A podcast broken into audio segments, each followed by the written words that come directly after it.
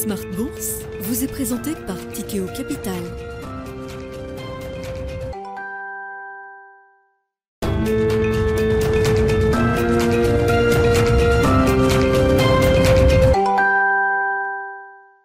Et c'est reparti pour Smart Bourse, votre double dose quotidienne de marché en direct sur Bismart. Chaque jour à la mi-journée, 12h30, 13h. Et en fin d'après-midi, la grande édition pendant une heure à partir de 17h. Au sommaire de cette édition ce soir, une tentative de rebond qui n'aura pas été couronnée de succès euh, aujourd'hui. Après le retracement des derniers jours, les marchés étaient repartis de l'avant euh, ce matin. Et puis ce rebond s'est effacé totalement en cette euh, fin de séance avec un indice parisien, CAC 40, qui pourrait même terminer cette journée dans le, dans le rouge, dans le sillage de la baisse euh, des, derniers jours.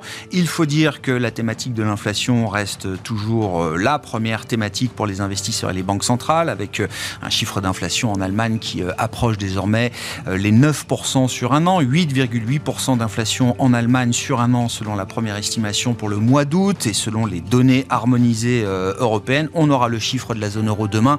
Le marché attend un chiffre autour de, 9%, hein, ce qui sera une nouvelle marche, un nouveau palier franchi dans la dynamique des prix en Europe. Et puis euh, sur la partie euh, américaine, on notera toujours, et c'est un élément clé, les tensions sur le marché du travail qui perdurent. Euh, on a vu alors des créations d'emplois spectaculaires aux États-Unis pour le mois de juillet. On aura le chiffre du mois d'août en fin de semaine.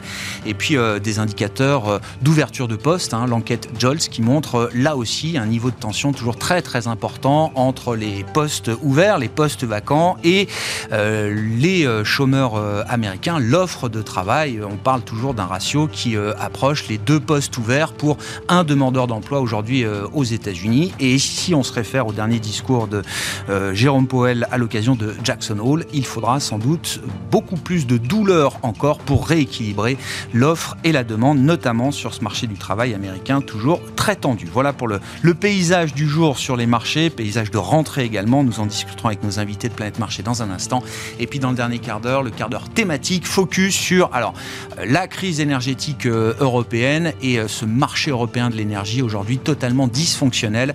Nous en parlerons avec un analyste de Brian Garnier pour essayer de comprendre hein, quelle pourrait être une réforme du euh, marché européen de l'énergie De quoi parle-t-on au niveau européen? Et puis, on en viendra également à, parler de l'investissement boursier dans ce secteur énergétique. Alors, très large aujourd'hui, hein, qui va des producteurs, distributeurs d'énergie fossile à toute la chaîne des énergies décarbonées et renouvelables. Et donc Xavier Rognard, analyste chez Brian Garnier, sera avec nous en plateau à partir de 17h45.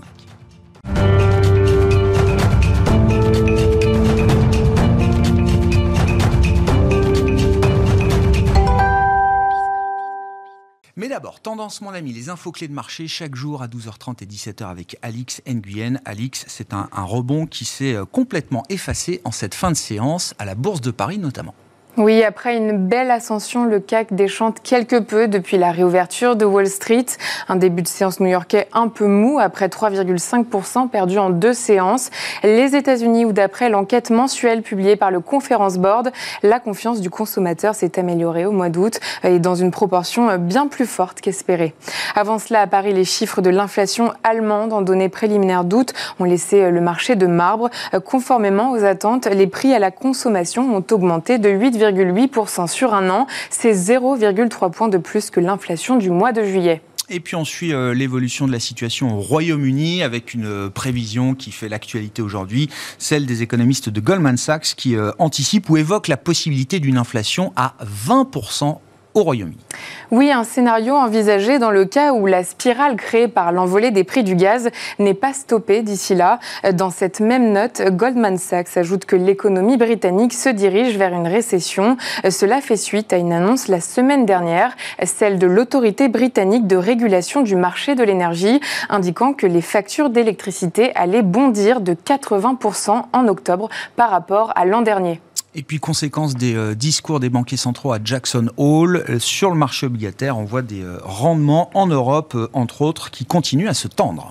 Oui, en perspective de la normalisation de la politique de la Banque centrale, c'est le cas du rendement du Bund allemand à 10 ans. Sur le marché des changes, les anticipations liées à la BCE profitent à l'euro. Il s'apprécie légèrement face au dollar. Et puis, sur le marché pétrolier, le Brent et le brut léger américain évoluent en baisse. Et puis on notera, euh, d'ailleurs on peut faire le lien avec la courbe des taux euh, en Europe et euh, les tensions qu'on observe sur les, les, rendements à long terme. Les valeurs bancaires sont en haut de l'affiche aujourd'hui. Oui, c'est le cas de BNP Paribas, Société Générale et Crédit Agricole. Elles sont en nette hausse. Les grandes industrielles comme Alstom, Saint-Gobain, Legrand et Schneider Electric figurent aussi parmi les plus fortes hausses du jour. Et puis à l'inverse, Carrefour chute après une dégradation de JP Morgan, passé de surperformance à neutre. Et puis une journée importante demain pour les indicateurs macro en zone euro à un peu plus d'une semaine de la prochaine réunion de la BCE Alix. La journée de demain sera plus fournie en indicateurs avec les chiffres de l'inflation dans la zone euro à 11h et les chiffres de l'emploi du mois d'août selon le cabinet ADP à 14h15. Tendance, mon ami, les infos clés de marché à 12h30 et 17h chaque jour dans Smart Bourse sur Bismart avec Alix Nguyen.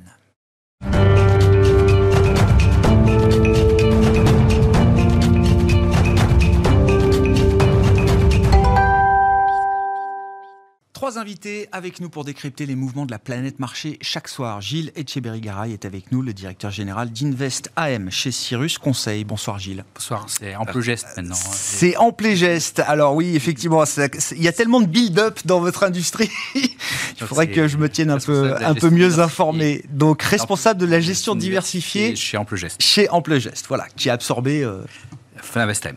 Investem.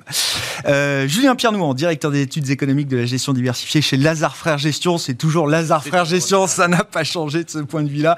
Et chez Tikeo Capital, c'est Raphaël Thuin qui est avec nous, le responsable des stratégies de marché capitaux. Bonsoir Raphaël. Bonsoir Gilles, bah, je vous laisse la, parole au petit tour de table sur euh, l'état des lieux des marchés en, cette rentrée. Alors il y avait, il y avait quand même ce rallye euh, estival, hein, six semaines consécutives de performances positives, notamment sur les marchés actions. Visiblement, ce rallye n'était pas totalement du goût de Jérôme Powell, qui a jugé bon de recadrer un petit peu certaines anticipations de marché, estimant que le rallye de l'été correspondait à euh, comment dire un assouplissement des conditions financières qui n'était pas euh, approprié aujourd'hui. Tout à fait. Il y, a, deux parties dans, dans, le rallye estival.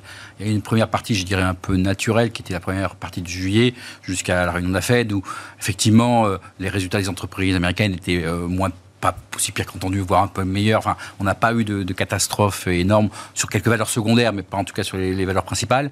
Euh, il y a eu quelques chiffres sur la consommation et le chômage qui étaient euh, corrects. Donc, on a eu, euh, tout le monde était vraiment couvert avant l'été. Donc, on a eu un rebond qui correspond à le pire n'est pas arrivé, qui était, je dirais, un rebond un peu attendu ou normal, je dirais, dans ces, circonstances.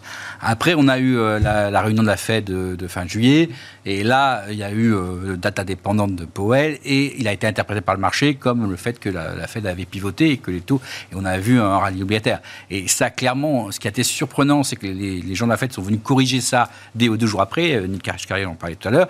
Euh, mais euh, les marchés n'ont pas écouté. Le marché n'a pas voulu entendre. N'a pas voulu entendre que. Alors, il a commencé à entendre vers juste la semaine avant Jackson Hole, puisqu'on a vu les, taux se retendre, on a vu euh, les choses, mais les marchés actions ont eu du mal.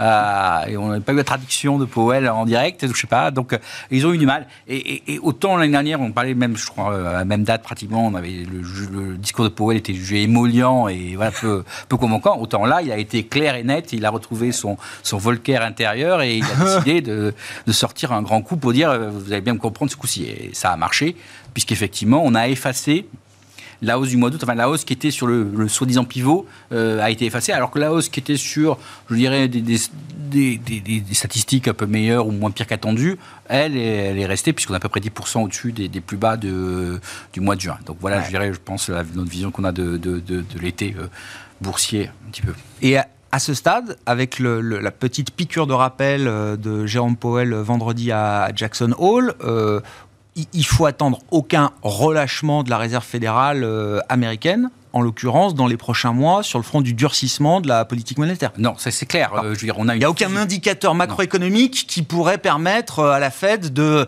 changer de braquet, puisqu'on parle de cet mm. espoir d'un pivot de de changer de braquet, là, sur les deux, prochaines réunions.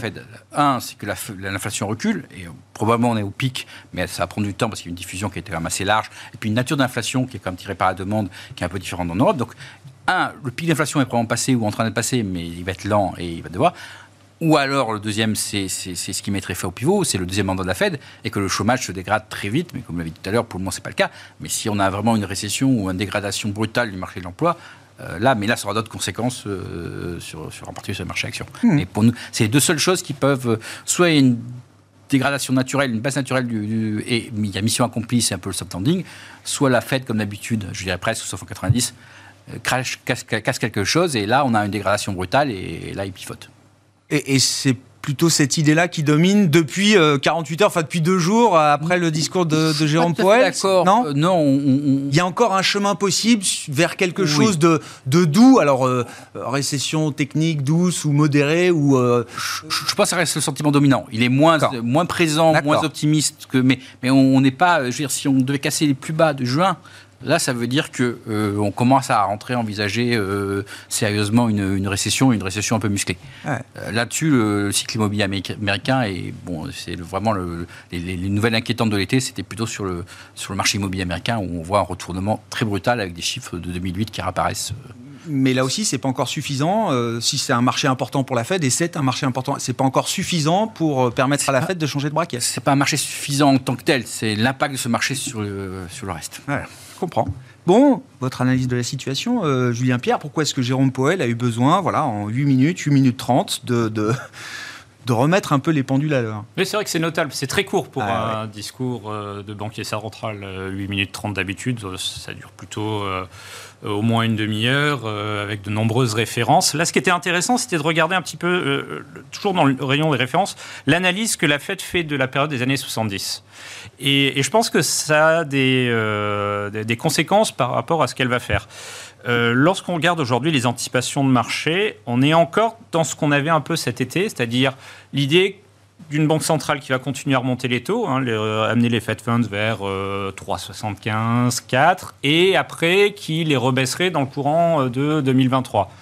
Ce qu'a dit Jérôme Powell, c'est que euh, il faut faire attention à ne pas retirer de manière euh, trop euh, précoce le durcissement monétaire pour éviter justement les, les conséquences de ce qui s'est passé dans les années 70. Dans les années 70, au début de la période, la, Fed, dès que le taux de chômage repart à la hausse, commence à rebaisser ses, ses taux.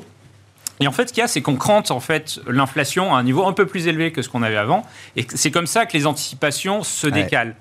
Donc, euh, après, ça va dépendre effectivement de l'ampleur de ce qui se passe sur le chômage. Euh, on, voit qu'on sort quand même de l'idée que euh, on allait résorber les excès du marché du travail et donc ce supplément d'offres d'emploi dont, on parlait tout à l'heure. sans une remontée du taux de chômage. Ça, c'était un peu du wishful thinking. et donc, on sait que. mais la question, ça va être à quelle vitesse ça va se produire, à quel, à quel moment ça va se produire.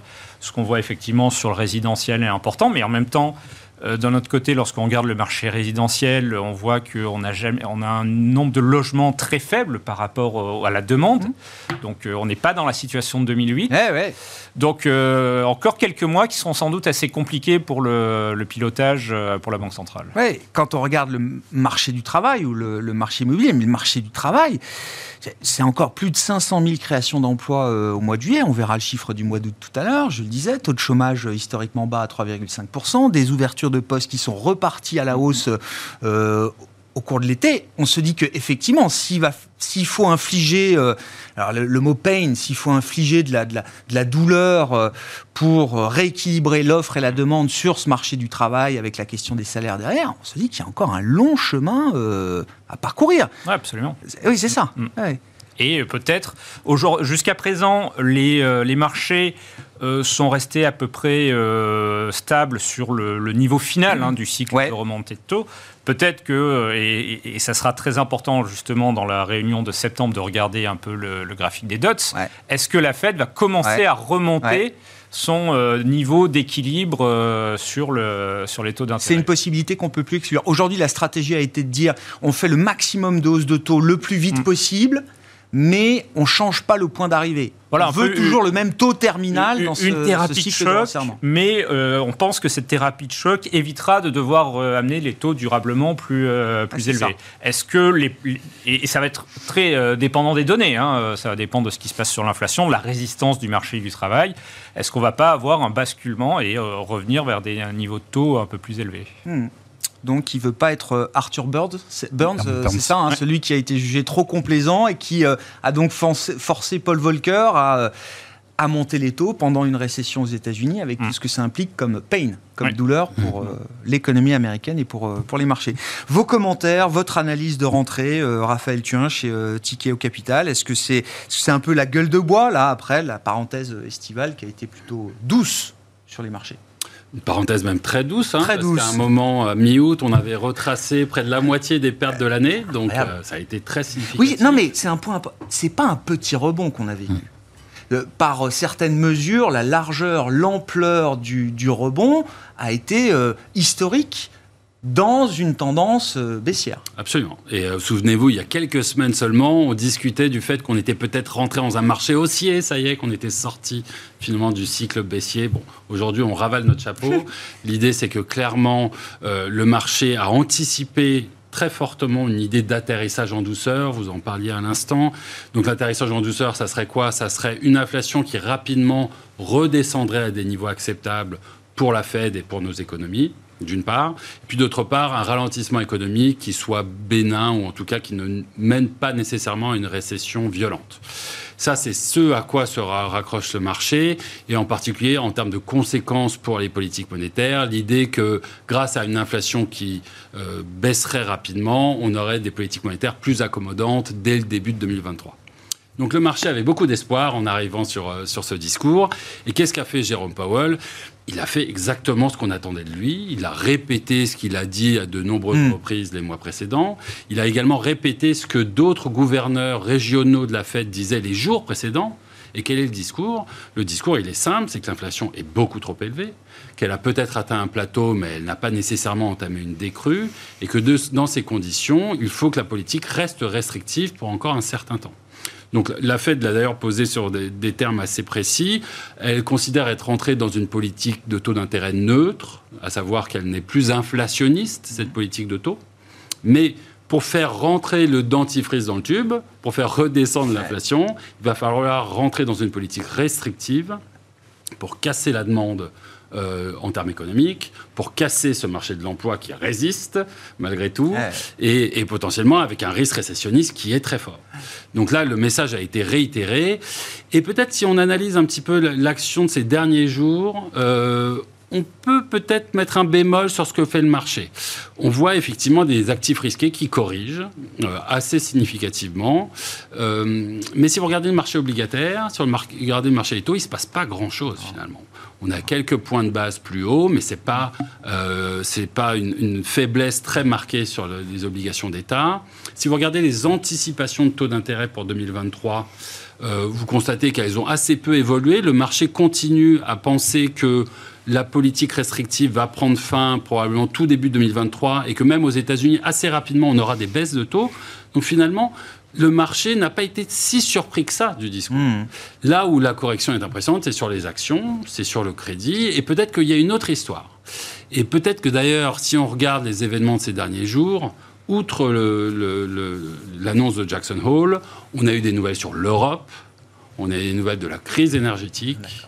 On a eu aussi un pivot récemment, ces dernières heures, de la part de la BCE, qui, elle, semble-t-il, commence à prendre aussi le, taureau par les cornes et commence à préannoncer des hausses de taux qui risquent d'être plus importantes que prévu.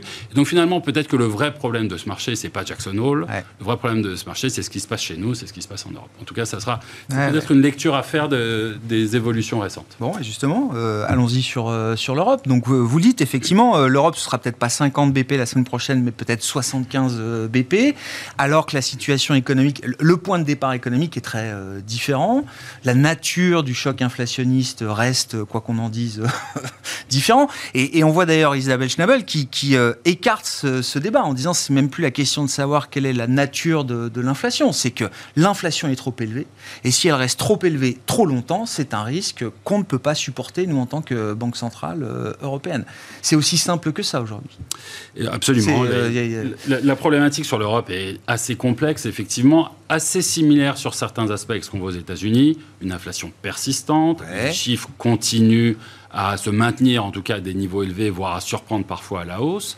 Cette inflation en plus, elle est très structurelle vis-à-vis des coûts de l'énergie. On peut estimer qu'environ la moitié des chiffres d'inflation en Europe sont dus à l'impact de l'énergie. Aux États-Unis, on est plutôt sur le un quart. Donc déjà, il y, a cet aspect énergie qui, joue effectivement, et un risque récessionniste qui est très important en Europe. Euh, donc, donc, effectivement, on a, on a une, une, équation qui est assez, assez difficile, en, particulier pour, pour, les banquiers centraux, à un moment où les banquiers centraux n'ont fait que commencer à resserrer on a timidement entamé une hausse des taux, on reste sur des politiques qui sont globalement très accommodantes, à un moment où l'inflation nécessite qu'on ait une action beaucoup plus musclée vis-à-vis de ce phénomène. Donc là, on attend la BCE, on constate qu'elle est en train un petit peu de changer de discours, on est très inquiet vis-à-vis de cette dynamique d'énergie, dynamique économique. Et, donc la, BCE va avoir une main assez difficile à jouer. Il va falloir entamer plus franchement cette politique restrictive. Ça y est, on y est. Et probablement que 50 euh, points de base sont assurés pour le prochain meeting, hmm. peut-être 75. En tout cas, c'est ce que le marché est en train de, reconsidérer. Et puis, une BCE qui n'a pas tellement de levier vis-à-vis de cette, crise énergétique, c'est un peu ce qui inquiète les marchés.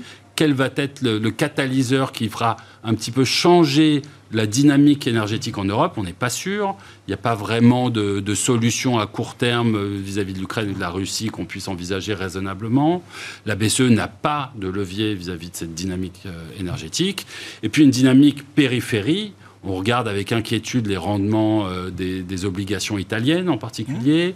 On sait que la Fed est attaquée par des hedge funds, vous avez vu ça euh, qui La BCE, oui, Pardon, la BCE est attaquée par des hedge funds qui, sur, cette, euh, sur cette, les obligations italiennes. Donc on a, on a une, une politique monétaire à mener côté BCE qui va être extrêmement difficile dans les semaines à venir. Et dans ce contexte, 75 euh, BP pour la BCE la semaine prochaine, c'est une option euh, euh, C'est la meilleure décision qu'elle puisse prendre Gilles C'est compliqué. je dirais c'est compliqué parce qu'il y a deux aspects. L'aspect, je pense que sur l'aspect spread, la BCE contrôle. Et je dirais que des hedge funds qui attaquent une banque centrale sur sa propre devise, il faut vraiment que ce soit une banque émergente. Mais là, je pense qu'ils sont un peu, ils avalent peut-être un peu trop gros.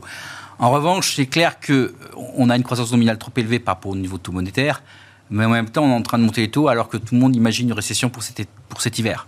Ah et, donc, je veux dire, le problème, là, la banque, on demande à la Banque centrale à répondre à un problème qui n'est pas vraiment de son ressort. Autant, on peut dire à la Fed qu'elle a eu du retard et qu'elle corrige et qu'elle gère parce que c'est un excès de. Elle est vraiment dans une, excès de demande et des choses qui sont familières à une politique monétaire. Là, on dit à la BCE de gérer euh, un choc, un choc, un choc d'offres énergétiques, un choc externe. Normalement, c'est par la création. Alors, moi, je trouve qu'elles sont sentir pas trop mal finalement. Après, euh, je suis pas sûr que 75 bips euh, soit soit, soit, soit mérité parce qu'on a quand même un hiver difficile qui approche et, c'est peut-être pas. Oui, mais c'est l'argument des Hawks qui défendent l'idée de, de, du all-in. On n'est pas sûr de pouvoir faire du 25 points de base à chaque fois pour arriver là où on veut, euh, au taux neutre entre 1 et 2 parce que justement, dans 2-3 mois, ce sera sans doute euh, beaucoup plus compliqué de monter les taux. Donc, autant euh, essayer d'en faire le maximum d'un coup. Je suis, oui, mais ça, ça, enfin, ça change pas grand-chose à l'arrivée. Hein, euh, non, euh, voilà. ça change pas le point d'arrivée. Euh, voilà. Et, donc, c'est une situation compliquée, mais je dirais, du point de vue investissement, pour nous, l'Europe est, est, passée au second rang quelque part. voilà. Même si je pense que la vision de l'hiver étant pessimiste. Je pense que sur le gaz en particulier. Alors voilà, juste quand on regarde les déterminants un peu de la, du marché de l'énergie, de la crise énergétique, euh, est-ce qu'il y a des éléments qui permettent de, se rassurer un peu à court terme? Parce que euh, le discours ambiant, c'est quand même on va droit dans le mur et que cet hiver, euh, on n'aura pas de gaz et d'électricité pour tout le monde. Je pense qu'il y a des choses qui sont plus positives. Alors tout est relatif. Hein. Ouais, ouais, mais... Il y a des choses qui sont plus négatives et qui sont pas assez prises en cause. dans le plus positif, il y a clairement il y a eu une réaction sur le gaz qui a été assez importante et finalement on a en tout cas à court terme et dépendant des conditions météo, euh, on a fait des efforts qui sont quand même significatifs et qui font que ça n'a pas été pris complètement en vert. Après, on a un problème sur le parc nucléaire français qu'il va falloir aussi gérer parce que c'est aussi un facteur. La France était traditionnellement exportatrice d'électricité l'hiver, euh, c'est plus le cas depuis un certain nombre d'années. Après, il y a un phénomène sur l'Europe qu'on ne gère pas, c'est la dépendance à l'exportation, et en particulier la Chine. Euh, je pense qu'on avait la Chine, la tête de la Chine, du ralentissement chinois, maintenant commence à être unanimement accepté. Mhm. Ce n'était pas le cas encore il y, a, quelques mois, ou en tout cas avant l'été. Euh, et, ça, les choses ont pas s'améliorer en Chine. Et la Chine est le premier client euh, de l'Europe. voilà, donc tout ça voilà, fait qu'on ne voit pas sur l'Europe ce sera peut-être pas aussi pire que ce qu'on peut dire avec le gaz, mais ce sera pas non plus génial. C'est, ouais, d'accord. Bon, en tout cas, vous dites c'est un terrain d'investissement qui est relégué au second plan aujourd'hui. oui, pour vous, mais pas que pour vous. Hein, oui, à, part, je pense que le DAX est peut-être injustement pénalisé pour cette histoire de gaz, mais on commence à regarder. Mais pour le reste, on n'a pas, un, oui, on n'a pas un grand intérêt sur les actions européennes. Bon, sur la situation européenne, et puis parlons de, la crise énergétique, hein, puisque c'est quand même l'éléphant dans la pièce aujourd'hui en Europe. Euh, euh, entre, alors en plus, si on prend ça du point de vue du policy mix, une banque centrale qui s'est fixée comme euh, mission ou à qui on demande de, resserrer, hein, de casser la demande là où elle le peut, et puis en face, et, c'est le débat du moment, des États qui essayent d'accommoder au maximum quand même la facture énergétique à coup de chèques, de boucliers, etc. Donc il y a en plus quelque chose de pas hyper optimal dans le policy mix aujourd'hui en Europe. Bah, le policy mix est en train de changer. Le, ah. Pas que Jérôme Powell qui a fait un discours à, Jackson Hole, le celui d'Isabelle Schnabel bah était euh, hyper, très intéressant aussi. Et, elle fait le constat d'un monde qui change, d'un monde euh, de euh, crises qui se suivent les unes des autres, qui remettent en question bah, la logique un petit peu à la fois d'optimisation et euh, de, grandes capacités d'amortissement du système économique qu'on avait jusqu'à présent. Euh, euh, et, donc avec des, chocs beaucoup plus importants sur, sur l'économie, qui avant pouvaient peut-être impacter un trimestre, mais qui peuvent avoir des impacts macroéconomiques plus importants. Et face à ça, elle dit, la réponse classique des banquiers centraux jusqu'à présent, c'est un choc exogène ne doit pas avoir de réponse de politique monétaire. Voilà, il va, et euh, elle, ce qu'elle dit, c'est que compte tenu de l'incertitude, effectivement, euh, euh, du dérapage, des, anticipations d'inflation, ben, en fait, maintenant, il faut que la Banque centrale agisse face à ces chocs. Mais par contre, ce qu'elle dit aussi, et c'est quand même assez nouveau hein, dans le discours global de la BCE, c'est que bah, tous ces chocs, c'est à la politique budgétaire de fournir l'accommodement. Jusqu'à présent, le discours de la BCE, c'était il faut que les finances publiques soient bien gérées et la rigueur est une, hmm. et, on commence à voir effectivement ce changement. Et donc ça, c'est quand même assez, pour nous, c'est un changement assez important parce que euh, bah, sur le, rendement, le niveau des rendements obligataires, bah, ça peut euh, amener justement une remontée euh, progressive des, taux d'intérêt.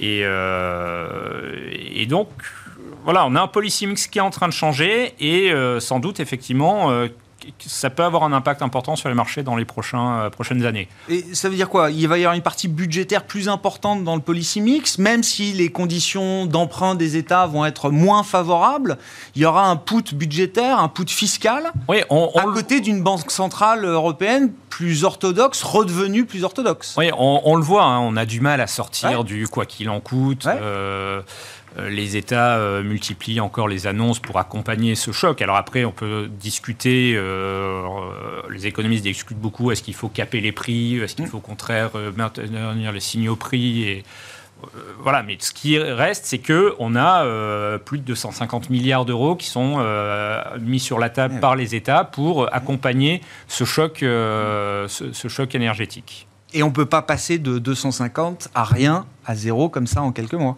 Non, ça va. Après, ça dépend de la persistance de ce qui se passe sur, euh, sur, les prix de l'énergie.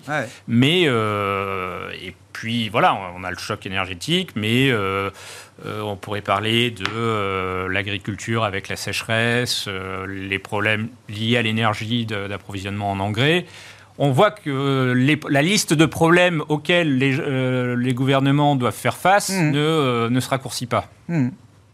Dans le, dans le paysage euh, global, on peut, on peut parler peut-être de, la Chine. Hein. Gilles l'évoquait euh, rapidement, mais euh, quel état des lieux on dresse pour la dynamique chinoise? On a beaucoup décrit qu'elle était, que la Chine était à, contre-courant du grand resserrement monétaire des banques centrales du G7. On a face à cela une Chine qui tente de relancer son économie sans aboutir à des résultats euh, totalement euh, enthousiasmants de ce point de vue-là. Euh, d'accord avec ça, Raphaël C'est compliqué pour la Chine? Est-ce qu'en termes d'investissement, ça permet d'être diversifié et d'être un peu en dehors de la tourmente énergétique européenne, de la question monétaire américaine? C'est assez compliqué pour la Chine. On a vu des chiffres économiques cet été, en particulier en juillet, qui n'étaient pas très encourageants euh, côté Chine, où, clairement euh, on va avoir du mal à atteindre les objectifs de croissance qui étaient fixés à 5,5 euh, sur l'année. On voit du un chômage se, développer. Je crois que sur les 16-24 ans, on n'est pas loin de 20% de chômage. Donc il y a une dynamique économique qui est difficile. Ce qui est intéressant de constater vis-à-vis -vis de la politique du gouvernement, c'est qu'il y a peut-être un changement de paradigme comparé aux crises économiques, ou en tout cas aux décélérations économiques précédentes. On avait été habitué côté gouvernement à des plans de relance, en particulier budgétaires, assez massifs dans le passé, assez systématiquement. On avait un, petit peu le même schéma qui se mettait en place en Chine, avec un gouvernement qui intervenait, financé par de la dette, traditionnellement sur des projets d'infrastructure. Et ça, ça avait été un marqueur assez continu de ces 20 dernières années. Vous prenez 2008, par exemple, euh, la taille en relatif au PIB de l'intervention du gouvernement chinois pour soutenir l'économie était quatre fois supérieure à celle de gouvernement américain, toujours en relatif au pour cette euh, crise de 2008. Absolument. Donc, on était habitué à des plans massifs, et là, c'est un petit peu le marqueur manquant de cette crise. On a eu quelques annonces timides ces derniers jours, ces dernières semaines. Les taux baissent timidement. Il y a eu une relance budgétaire qui n'est pas massive, en tout cas qui ne l'est pas encore, et on sent que le gouvernement hésite. Alors il hésite pourquoi Effectivement, c'est un, système qui est très endetté. Mm. Donc ce modèle d'endettement infini touche un peu à sa fin. Il est endetté côté public, il est endetté aussi côté privé. Et le, secteur de l'immobilier chinois, on est, on est un signe fort. C'est 20% du PIB chinois, l'immobilier. Et c'est un secteur qui est en train de crouler sous le poids de sa dette. On a une crise immobilière grave en Chine aujourd'hui. Et puis on se rend compte aussi que finalement ces relances à travers l'infrastructure en Chine sont de moins en moins pertinents. Les infrastructures se sont énormément développées et finalement la valeur ajoutée de remettre un dollar de relance dans ce type de projet est peut-être moins euh, évidente qu'il y a 10 ou il y a 20 ans. À un moment, il y a suffisamment d'aéroports et d'autoroutes, quoi. On peut schématiser exactement. Donc d'ailleurs, on le voit dans le discours du gouvernement, on change un petit peu de, définition de ce que c'est que l'infrastructure. C'est plus englobant. On va en particulier parler de, projets euh, énergétiques hmm. verts. Euh, ou en tout cas plus durables. Donc ça va être un, nouvel, un, nouvel, axe de développement pour la Chine. Mais clairement, c'est une, une, intervention qui est beaucoup plus mesurée que ce dont on avait l'habitude, à tel point que le discours a évolué. Avant, on atteignait euh, les, objectifs de croissance, quoi qu'il en coûte, à travers ces plans de relance. Aujourd'hui, le discours, c'est davantage de dire on n'y sera pas, on, ne sera pas à nos 5,5% attendus et de l'assumer. Hmm. Donc ça, ça a évidemment de l'impact pour l'économie et de l'impact aussi sur les marchés. Et pour euh, l'investisseur global, c'est un peu perturbant. Si c'est pas le même schéma que les, crises euh, précédentes, est-ce que ça donne quand même euh, envie d'aller investir dans des actifs chinois aujourd'hui? On a beaucoup parlé de la dette, du, du, crédit, les actions. Les actions chinoises ont été un peu à contre-courant quand même du rallye global qu'on a pu voir cet été. Ouais. Alors, chez Tikeo, on regarde beaucoup. Hein. On, a, des équipes sur place depuis, depuis longtemps et c'est un marché qu'on observe globalement, on va le dire, sur l'obligataire et sur les actions, le marché est pas cher. Mm. Il a beaucoup corrigé, euh, en particulier sur l'obligataire, mais pas seulement. Et si on regarde des, moyennes historiques, on, est très bas. Euh, néanmoins, selon nous, on est, reste sur des marchés qui sont extrêmement fébriles, qui sont structurellement assez dangereux pour l'investisseur. On sent que les règles du jeu ne sont pas très claires, mm. qu'elles ont tendance à changer du jour au lendemain. On l'a vu à travers les, méthodes de, transparence financière, en particulier sur l'obligataire. On ne dévoile pas entièrement ce qu'on a sur son bilan. Il y a de la dette cachée. C'est vraiment un des, stigmates de l'économie chinoise, cette notion de off-balance sheet, de hors-bilan. Et puis sur la partie action, lorsque vous investissez en tant qu'investisseur étranger, vous le faites à, travers une structure écran. Euh, qui euh, traditionnellement est basée au mmh. Caïman. Vous n'avez pas de détention directe de part de la société. Tout ça dans un cadre législatif et euh, administratif un petit peu mouvant, ça inspire la prudence. Donc globalement, on est, on, est, on est sur le reculoir euh, sur euh, l'Asie. On, attend de voir que cette bulle de dette puisse vraiment éclater jusqu'au bout. Et d'ailleurs, quand on regarde ces 20 dernières années, ces grands segments de marché trop endettés, dont la bulle a explosé, on constate que c'est pas quelque chose qui se fait du jour au lendemain. Non, ça prend plus parce que ça fait un moment qu'on en parle quand même du dégonflement de la bulle immobilière en Chine. Hein. C'est une histoire qui nous accompagne depuis euh, quelques trimestres maintenant. Absolument. Mais c'est pas fini. c'est peut-être Ah ouais. pas fini probablement. Quand vous regardez la tech dans les années 2000, il a fallu des années avant que le Nasdaq remette, refasse de la perf. Quand vous regardez l'énergie aux États-Unis, qui a été abondamment financée par de la, euh, par de la dette, Ah ouais. l'essor de- des énergies fossiles aux États-Unis, ça, a- ça a été suivi de 10 ans de sous-performance du secteur. Et peut-être qu'aujourd'hui, euh, en Chine, ou en tout cas sur l'immobilier chinois, on est au début de cette grande tendance de dégonflement d'une bulle qui traditionnellement n'est pas très bé- bénéfique pour l'investissement. Hmm. Sur la Chine, Gilles, si vous voulez euh, continuer, et puis euh, parlons un peu de, de comment on se positionne aujourd'hui dans une, une allocation ou un fonds diversifié. Juste sur la Chine, je pense que le modèle est cassé. Ça y est, on a, on a enfin, effectivement, l'immobilier était la secrète sauce euh, du développement Ouais. chinoise. Euh, ils s'y arriveront plus, et ça y est, ils sont en train. En plus, démographiquement, c'est, euh, le nombre de naissances en 2021 est inférieur Ouais. au plus bas depuis la République de Chine, depuis 1949, hein, y compris pendant la période du grand bond en avant, la période de famine et tout ça. Euh, donc, on a une démographie de- qui est affreuse. Donc, le- la secrète sauce, et, et ça a un impact au-delà des, des marchés, parce qu'il y a des choses à faire, je pense, sur l'Internet chinois, on en a déjà parlé, c'est des choses intéressantes, puisque c'était massacré l'année dernière. Et donc, cette année, on est légèrement positif, hein, ou ce qui dans, pas, pas si mal. Mhm. Euh, euh, c'est un changement pour de, de, de, de- de Pour logiciel pour, pour, Ouais. pour le monde. Ouais, C'est-à-dire que la Chine va plus être euh, leader, va plus faire de la relance, va plus sur les matières premières sur un impact, euh, des choses comme ça, parce que oui, leur modèle est cassé, ils savent pas comment s'y prendre. C'est un modèle d'investissement, c'est un modèle de et, et- et le problème de passer à un modèle de consommation, Ils ont raté ce shift-là, en fait. ils ont racheté parce que c'est un modèle autoritaire. C'est-à-dire que le modèle autoritaire marche mieux sur le modèle d'investissement que sur le modèle de consommation. Je veux dire, comme je disais à des clients, c'est plus facile- c'est comme difficile de dire il y a 30 boîtes de cornflakes à choisir et vous avez droit à un seul député. Euh, Il y a un moment où, quand on augmente le niveau de vie, c'est les 25 000 dollars euh, de PNB par habitant, euh, il y a un moment où il y a aussi une demande de libéralisation politique. Et, c'est là, mon avis, oui, les Chinois ont loupé ce virage. Ce qui n'a pas été le cas à- à- en Corée, à Taïwan, alors, Ouais, ouais. différentes, euh, bien entendu, mais de, de- de- de- de démocratisation. Euh, et et aujourd'hui, ils sont coincés parce qu'il y a un arbitrage interne. Si on veut soutenir la consommation des ménages, il faut prendre l'argent euh, là où il est, comme pour prendre. Et aujourd'hui, il est dans les administrations régionales, euh, dans Pékin, et, et- et c'est un conflit politique qui n'a pas, de, à mon avis, de, de, de solution. Et donc, le modèle chinois euh, va commencer, comme, un peu comme le modèle japonais en son temps, pour des, enfin, qui est un peu similaire, mais pas complètement, euh, va commencer à se dégonfler pro- progressivement. Et donc, c'est la fin. C'est la fin d'une époque sur la Chine. Ah ouais, j'entends. Et sur le plan politique, ce qui va se passer, euh, alors, euh, à l'occasion du, du 20e congrès euh, cet automne, ce sera toujours aussi compliqué d'ailleurs de savoir ce qui se passe, euh, j'imagine, dans un, dans un moment comme ça, mais on, on attend un renforcement encore du pouvoir de Xi Jinping ou est-ce qu'il va y avoir une forme de dilution, de répartition du pouvoir au sein des Ouais, officiels de haut Ce qu'on peut lire, et c'est compliqué à savoir, et c'est pas vraiment notre niveau de. Non, non. l'impression, c'est que euh, Xi Jinping a fini l'année euh, 2021 sur une note en disant le Covid et tout ça. Ah bah, bien sûr. Là, on, on voit le modèle un peu éclater sous lui, Ouais. mais bon, l'inertie pour le Congrès est suffisante pour que euh, s'en sortent. qu'ils Bien. sortent. Oui. Mais on sent que ça bouge, il y a des régions qui commencent à s'opposer un peu, voilà. Euh, mais, mais les problèmes commencent. Je fais une note sur le dernier empereur où les problèmes pour Xi Jinping commencent. Le plus facile, quelque part, ça va être de, de- de centraliser le pouvoir. Parce qu'aujourd'hui, on sent que les économistes chinois n'ont pas la, ré- la réponse Ouais. À, la relance de l'économie. Ils sont toujours dans le modèle de relance de la demande, euh, de l'offre. Euh, ils n'arrivent pas à voir comment on fait de, le- on fait de la demande, euh, Mhm. comment on fait de la consommation des ménages. Et surtout, si on, les ménages ont une part historiquement bas du PNB chinois. Et si on l'augmente, il faut que quelqu'un baisse sa part. Et c'est toujours le problème de, de la répartition de Ouais. l'effort. Voilà. Et donc pour ce qu'on fait maintenant, je dirais que notre vision, c'est que pour l'inflation, quelque part, on s'approche des, des plus hauts, même si ça va être plus lent que voilà.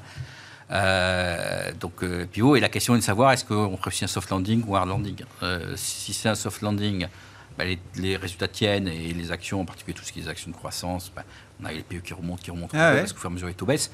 C'est un hard landing, euh, il faut des taux, des taux US. Et puis voilà, euh, c'est pas, c'est les, les, les Mais un obligations. soft landing, ça implique quand même des euh, banques centrales qui soient euh, un peu moins dures et un peu plus euh, bienveillantes euh, aussi dans un moment où c'est compliqué pour elles de l'être.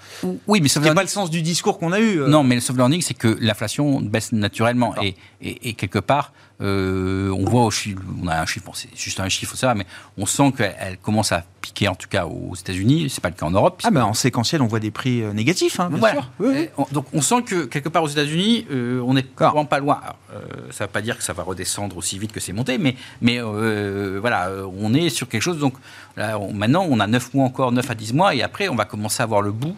Entre guillemets, le problème, c'est de savoir, à mon sens, est-ce que ce bout, ça va être avec une économie qui tient Mmh. et des résultats qui tiennent Parce qu'aujourd'hui, il n'y a que les PE qui ont Mmh. corrigé, les, earnings sont tenus. Et si, si les earnings tiennent, bah, le marché va rebondir à un moment et repartir sur autre chose. Si- S'il y a une récession, les earnings ne vont pas tenir. Et là, il y a la deuxième partie qui va arriver avec un pivot de la Fed, mais qui sera trop tard enfin, par rapport à, Ah ouais. voilà, euh, à- par rapport à l'économie. Donc c'est l'enjeu des, des, des trois, des, des ouais, six mois prochains aux États-Unis de savoir est-ce que, la Fed- la- est-ce que la Fed, pour la première fois depuis 1990, va réussir un soft landing ou euh, elle va faire comme d'habitude, euh, envoyer euh, l'économie dans... C'est rare, mais ça peut arriver. C'est déjà arrivé. Voilà, c'est ça. Mais sachant qu'en 90, il y avait la fin de la guerre froide, il y avait l'inversion de l'Internet, et il y a eu un crash obligatoire, voilà, oui, et la crise des des Asiatiques Voilà. derrière. Donc ça, la Fed ne finit jamais, enfin ça finit jamais Oui, quelqu'un. Il y a toujours des dégâts quelque part. Il y a toujours des dégâts On quelque part, mais c'était pas les actions pour une fois. Ouais. À l'époque, c'était pas les actions. Bon, comment on se positionne dans un- une stratégie diversifiée là chez euh, Lazare Frères Gestion Oui. face à toutes ces incertitudes hein? J'ajouterais la, la différence avec le milieu des années 90, c'est qu'à l'époque, euh, l'inflation, on la craignait, et ce qui avait amené effectivement l'action de la Fed et euh, le, le crash obligataire, mais elle ne s'était pas manifestée. Donc aujourd'hui, effectivement, on a quand même ces chiffres qui, sont, euh, qui sont très forts. Euh, nous aussi, on, on conserve une approche quand même qui est plutôt prudente. hein. On, a, on le voit, hein, beaucoup de questions qui doivent trouver des, des réponses, potentiellement des scénarios assez, assez négatifs hein, Mm. pour les actifs risqués. C'est vrai que, euh, alors, en Europe, les, euh, les multiples sont, euh, sont autour de 11, donc quand même raisonnable. Aux États-Unis, on est encore sur un PE de 17. Mais c'est ça, le marché Si, s'est renchéri euh, cet été. Le, le marché s'est hein. renchéri cet oui, été. oui. Donc euh, on peut avoir euh, dans un scénario négatif de la contraction et des résultats et des multiples Mm. marché- sur le marché américain. Donc voilà, on pense qu'on est encore dans une période où une certaine prudence dans la gestion des portefeuilles s'im- s'impose. Bon. Stratégie, ligne directrice là sur les marchés de capitaux chez euh, Tikeo, euh, Raphaël Bah, très prudent, hein, très Très prudent, prudent. toujours. je dis tout le temps la même chose, je m'en Ouais, excuse, mais c'est vrai qu'on est, on, on ne justifierait pas aujourd'hui de redéployer agressivement. Il y a toujours effectivement ce scénario rose que les marchés espèrent de voir cet atterrissage en douceur, des baisses de taux rapides dès 2023, parce que l'inflation reviendrait vite. On est très sceptique sur ce scénario. L'inflation, elle a l'air d'être très structurelle. Elle risque de persister sur la durée. Et d'ailleurs, quand on regarde un petit peu les lectures d'inflation des banques régionales, de certaines banques régionales aux États-Unis, qui font, regardent un petit peu l'inflation dans sa composition, je pense à Cleveland, à Atlanta, on regarde par exemple la- l'inflation en prix médian, ou on regarde euh, ces prix qui sont des prix gluants, les prix sticky qui, mettent- qui ont du mal à s'ajuster à la hausse ou à la baisse. Globalement, tous les signaux montrent que l'inflation est structurelle et qu'elle risque de perdurer. Donc, probablement que les banquiers centraux n'auront pas le loisir de décélérer, n'auront pas le loisir de rebaisser les taux. Et il va y avoir de la casse économique. On, le- on la voit poindre son nez en Europe. Mmh. Aux États-Unis, elle est probable aussi. Le les banquiers centraux doivent voir l'inflation baisser durablement. Ce n'est pas le cas. Le marché de l'emploi se rafraîchir un petit peu les esprits, ce qui n'est pas le cas du tout, vous, vous en avez parlé. Et globalement, on doit avoir de la destruction de demande, des earnings, des attentes de résultats d'entreprise baisser. Et c'est un petit peu un marqueur intéressant de ce marché. Les multiples ont un peu baissé, alors beaucoup en Europe, un petit peu aux États-Unis, mais les attentes de résultats ne baissent pas. Non. Et aujourd'hui, on est toujours dans un marché qui considère que, encore une fois, sans récession, inutile de réviser trop ses attentes de résultats. Donc le marché reste assez cher aujourd'hui, et peut-être qu'on est dans un scénario à la 2000 où on a eu une première baisse de marché à la suite des révisions de multiples, et il a fallu qu'une récession frappe pour que les, les attentes de résultats baissent à nouveau et enclenchent une seconde jambe de baisse. En tout cas, c'est un scénario à prendre en compte et ça justifie d'être très prudemment positionné selon nous. Bon, Je pense que juste l'inconnu, euh, c'est pour les banques, les politiques monétaires aujourd'hui, c'est en tout cas aux États-Unis, la relation entre les prix des actifs et la consommation. mais c'est ça, l'élasticité. Voilà, Ouais. entre eux. Et parce qu'en 70, Ouais. quand ils étaient une Burns et Volcker, Hmm. euh, la consommation n'était pas aussi liée à- au prix des actifs. Et aujourd'hui, c'est vraiment l'inconnu dans laquelle se débat la Fed, c'est savoir si je fracasse le marché de 15-20%, quel sera, est-ce que ma consommation, mon chômage ne Ouais. va pas exploser aussitôt? C'est cette relation entre prix des actifs et la consommation qui est vraiment l'inconnu euh, de, la politique monétaire et des impacts de la politique monétaire. Bon, on suivra ça, les prochains rendez-vous en matière de politique monétaire, la semaine prochaine pour la BCE et 20 et 21 septembre pour la Réserve fédérale américaine. Merci beaucoup, messieurs. Merci d'avoir participé à ce décryptage de la planète marché euh, aujourd'hui. Euh, on a terminé sur une note légèrement négative à Paris ce soir avec un CAC 40 juste au-delà des 6200 points. Raphaël Thuin, Tikeo Capital était avec nous, Gilles Etcheberry-Garay chez Amplegest et Julien Pierre-Nouan euh, pour Lazare Frères Gestion.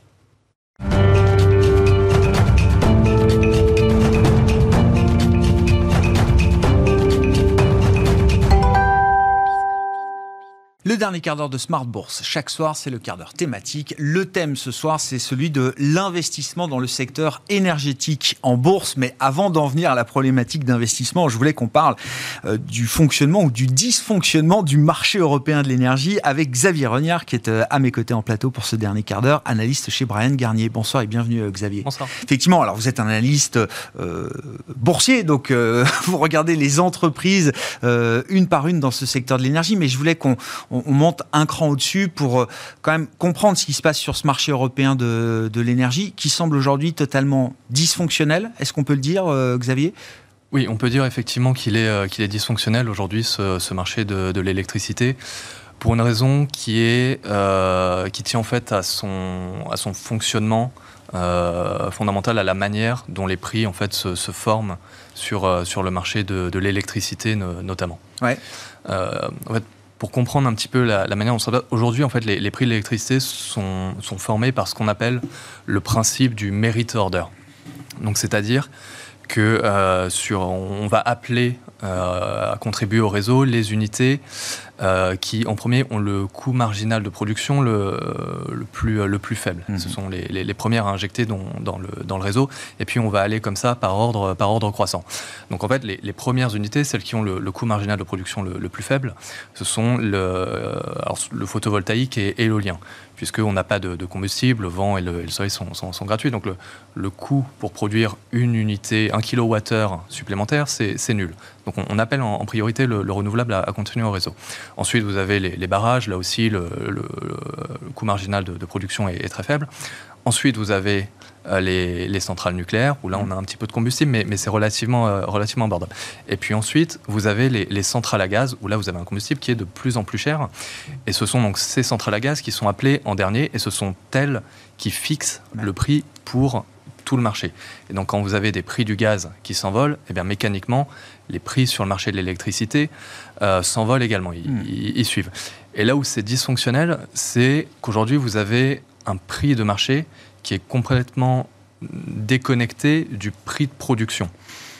Pour un exemple très simple, si aujourd'hui dans le mix énergétique, vous avez, euh, disons, 99% euh, de, de, renouvelables et seulement 1% de centrales à gaz, en fait, c'est ce 1% du prix du gaz qui va fixer le prix. le prix. pour absolument tout le marché. Donc vous ne reflétez pas le, le prix de, des, 99% en fait de, de, renouvelables.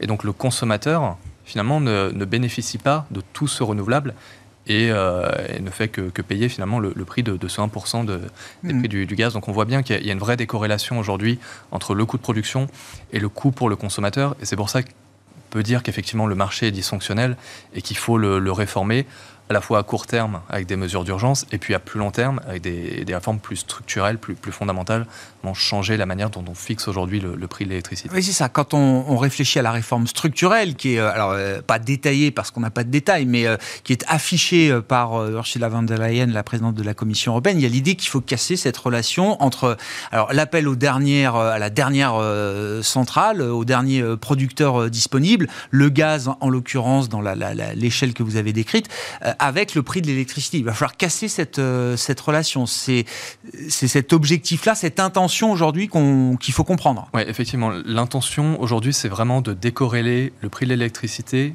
du prix du gaz. Alors, on ne va pas changer dans un premier temps ce système de, de merit order, mais ce qu'on peut faire, c'est mettre un cap sur le prix du gaz. on met un, prix, un cap sur le prix du gaz, mécaniquement, on vient euh, décorréler le, et mettre un cap également sur, euh, sur le prix de, de l'électricité. Mais ça, ça n'est qu'une mesure un petit peu temporaire, disons, voilà, de, temporaire d'urgence. Donc ensuite, il y a, d'autres. Alors on verra, ce, sera détaillé probablement dans, dans, les semaines ou les, ou les, jours à venir. Ces, ces, pistes de, de, réforme du, du marché. mais on, on, peut déjà en avoir deux un petit peu comme ça. Une première, ce serait de peut-être découper un petit peu plus le, marché de l'électricité. Aujourd'hui, vous avez évidemment des prix en France qui sont, qui sont homogènes, vous avez des prix en Allemagne, euh, prix au qui sont un petit peu différents, mais qui sont euh, euh, relativement proches, mhm. mais différents malgré tout, parce que vous avez des, contraintes au niveau des interconnexions entre les différents réseaux électriques. Si vous découpez ce, géographiquement votre marché de manière un petit peu plus fine, euh, vous pouvez aussi mieux refléter le coût de production local et en faire bénéficier le, consommateur. Par exemple, vous avez des régions qui fonctionnent, euh, imaginons, euh, principalement avec du, renouvelable ou uniquement avec du mmh. renouvelable. Eh bien, ces mmh. régions pourraient bénéficier de, prix qui soient, qui soient plus attractifs, mmh. qui reflètent mieux effectivement le, coût de production local. Donc ça, c'est une première piste. Une autre piste, et qui est celle que je, privilégierais euh, personnellement, c'est d'aller vers plus de régulation du, marché. Au cours des, des, 20 dernières années, on a beaucoup dérégulé en fait, le, marché de l'énergie. Et là, on peut s'attendre à ce qu'il y ait une re-régulation du, marché, aller vers un, modèle euh, plus proche de ce qu'on connaît aujourd'hui pour euh, l'infrastructure de, transport et de distribution du gaz et, l'électricité, qui sont des, modèles beaucoup plus régulés que celui de, la production de, l'électricité.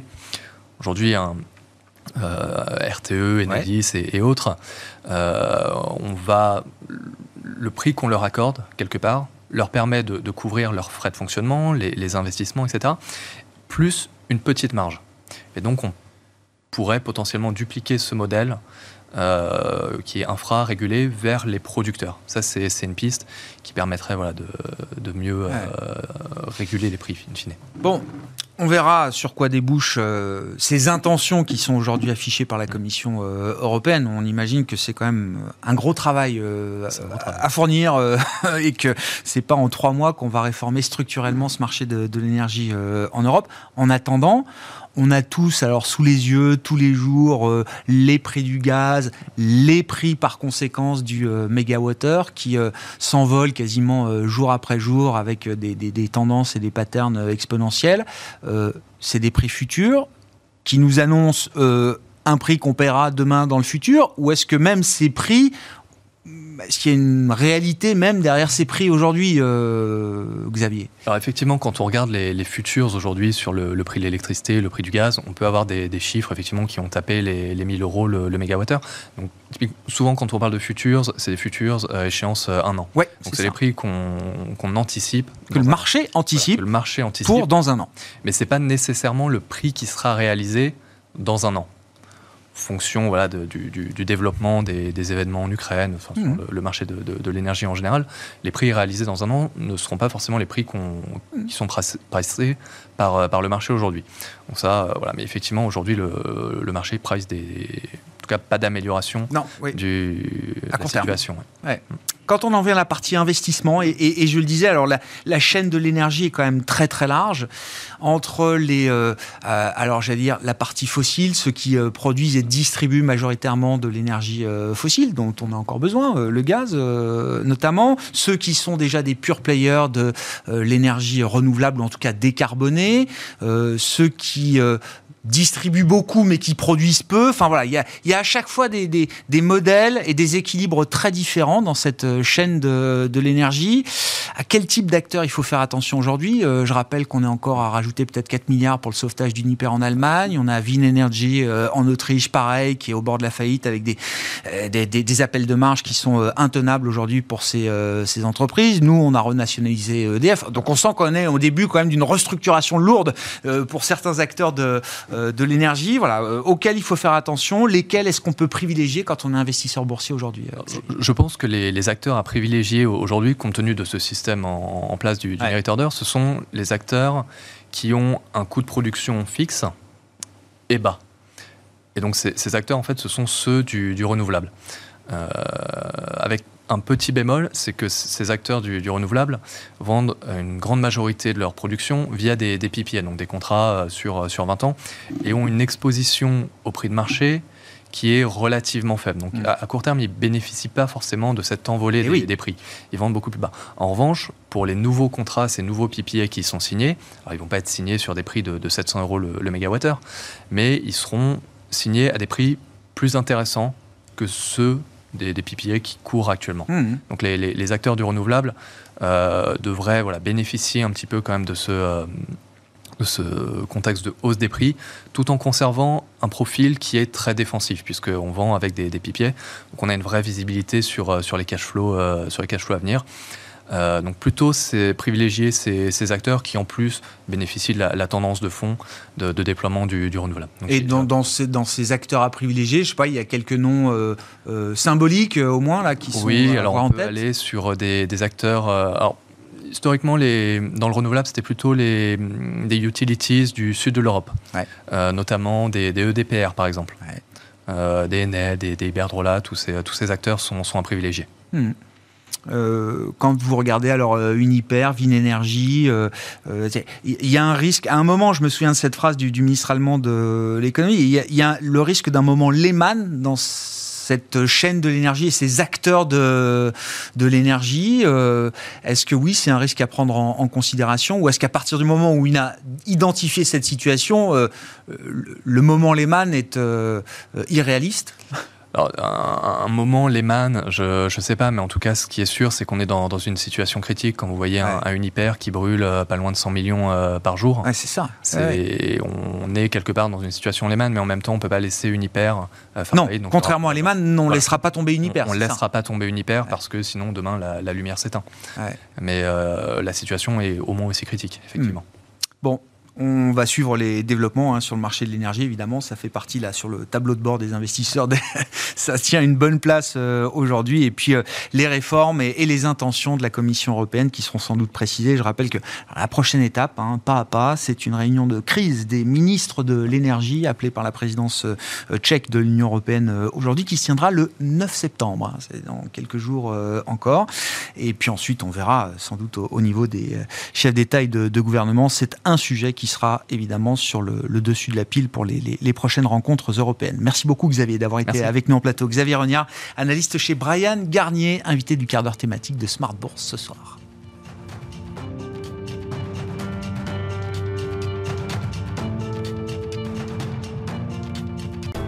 Smart Bourse vous a été présenté par Tikeo Capital,